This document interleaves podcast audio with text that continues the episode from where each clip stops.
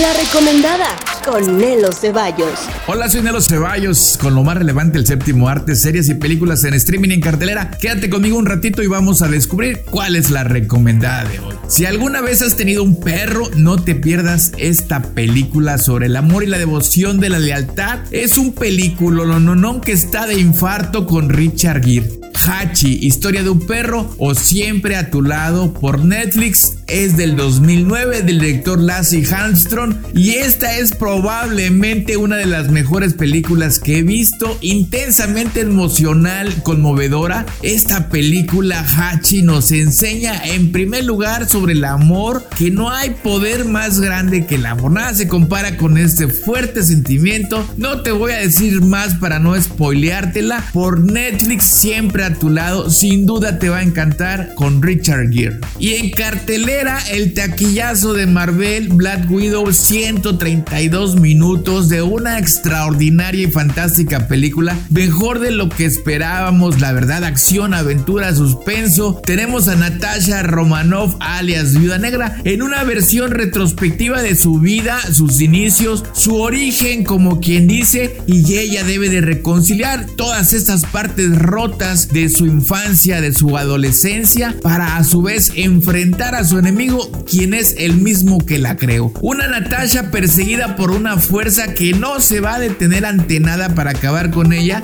Obviamente ahora Natasha, producto de sus acciones y sus decisiones y hasta cierto punto entenderíamos el por qué decide dar su vida por la humanidad en Avengers Endgame. Hay personajes muy singulares, está su hermana, su padre y su madre. Y bueno, escenas impactantes, escenas de pelea muy creativas e intensas. La directora Kate Shortland, quien sí coloca una escena al final de los créditos, al final sí hay una escena post créditos. No hubo cameos porque dice que no los necesita. Bueno, ha recibido de todo, tanto buenas críticas como malas, pero ahí la tienes. Brillante, una estupenda película de superhéroes y está esperándote en cartelera. Black Widow, la recomendada. Y por Netflix, obviamente, La calle del Terror parte 1 1994 y ya está disponible La calle del Terror parte 2 1978 con un toque ochentero pero con una narrativa más del 2021 esta trilogía nos pone los pelos de punta entre un martes 13 pesadilla en la calle del infierno CSI Las Vegas pasando por expedientes secretos X. O sea de todo un poco para los gustos y es una historia protagonizada por adolescentes. Tiene un soundtrack de lujo, la verdad está muy, muy, muy padre el soundtrack. Escenas levemente subidas de tono, no apta para gustos conservadores. Sí hay mucha sangre, tiene una narrativa muy dinámica y me parece que es una interesante trilogía sobre cómo los estadounidenses ven ese tema del terror asociado a los psicópatas y por algún punto en la parte 2 se menciona a los Warren ahí sutilmente. Bueno, la recomendada por Netflix, La calle del terror parte 1 1994 y obviamente la parte 2 1978.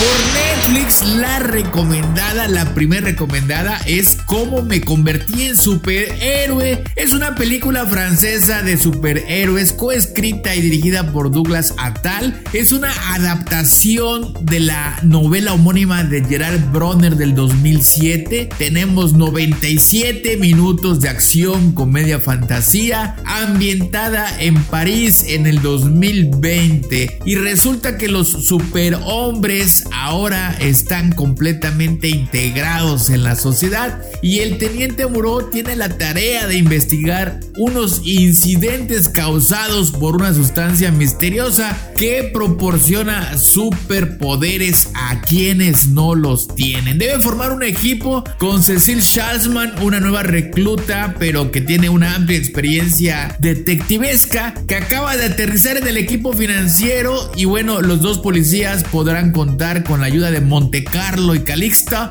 quienes son dos ex justicieros, dos superhéroes para detener el tráfico de esta sustancia. Bueno, hay toda una serie de giros y de un drama intenso ahí pasando la mitad de la película. Y bueno, pues a pesar de todo esto, la investigación se, se complica cuando resurge el pasado de Muro, una narrativa lenta, entretenida. Esta nueva película de superhéroes de Netflix es menos cruda y brutal que The Boys y tiene como que más encanto y corazón. Al final, bueno, pues al final, y vaya la redundancia de palabras, pues como que pues no tenía caso hacer que eso que pasa pasara. Bueno, ¿cómo me convertí en superhéroe por Netflix? Ahí la tienes para que pases un ratito agradable viendo una película totalmente palomera. Y también por Netflix, la clásica historia de terror, así se llama. Unos viajeros quedan atrapados en un bosque del sur de Italia donde deben luchar desesperadamente por salir con vida de allí. Del director Paolo Stripoli, Roberto De Feo, una película italiana que es entre Midsommar y la masacre de Texas y parece la clásica película de terror y en cambio dice Netflix en su primer teaser que en unos pocos segundos te deja con la sensación de que estás a punto de ver algo terrible, en especial después de escuchar la perturbadora canción italiana que suena en el fondo, que es una especie de canción de cuna para un psicópata, o bueno, así es como parece, y la clásica historia de terror, pues nos relata cómo cinco jóvenes totalmente clichés comienzan un viaje en una autocaravana, totalmente cliché, y lo que no se esperan es que en un giro en los acontecimientos los conducirá a un claro en el bosque del sur de Italia, frente a una casa rural de madera al más estilo de posesión infernal, y bueno, ahí se da todo el drama. 95 minutos de terror brutal, violencia extrema y drama sin compasión. Por Netflix, yo diría no apta para cardíacos o personas sensibles a tanto macabrismo. Es la combinación, es una amalgama de todas las películas de terror en una. Bueno, y ahí la tienes desde Italia por Netflix para que la veas y tú la juzgues y des tu última palabra. Y en cartelera, Rápidos y Furiosos 9, Black Widow, que está, las dos la verdad están geniales. Y de estreno, Space Jam, una nueva era. Bueno, ya hablaremos de Space Jam, una nueva era en su momento, pero son las opciones recomendadas para que las disfrutes. También está La Purga, así es que puedes pasarte un excelente fin de semana. Me da gusto que me acompañes, soy de los Ceballos. Búscame en mis redes sociales con lo mejor de las series y películas en cartelera y por streaming.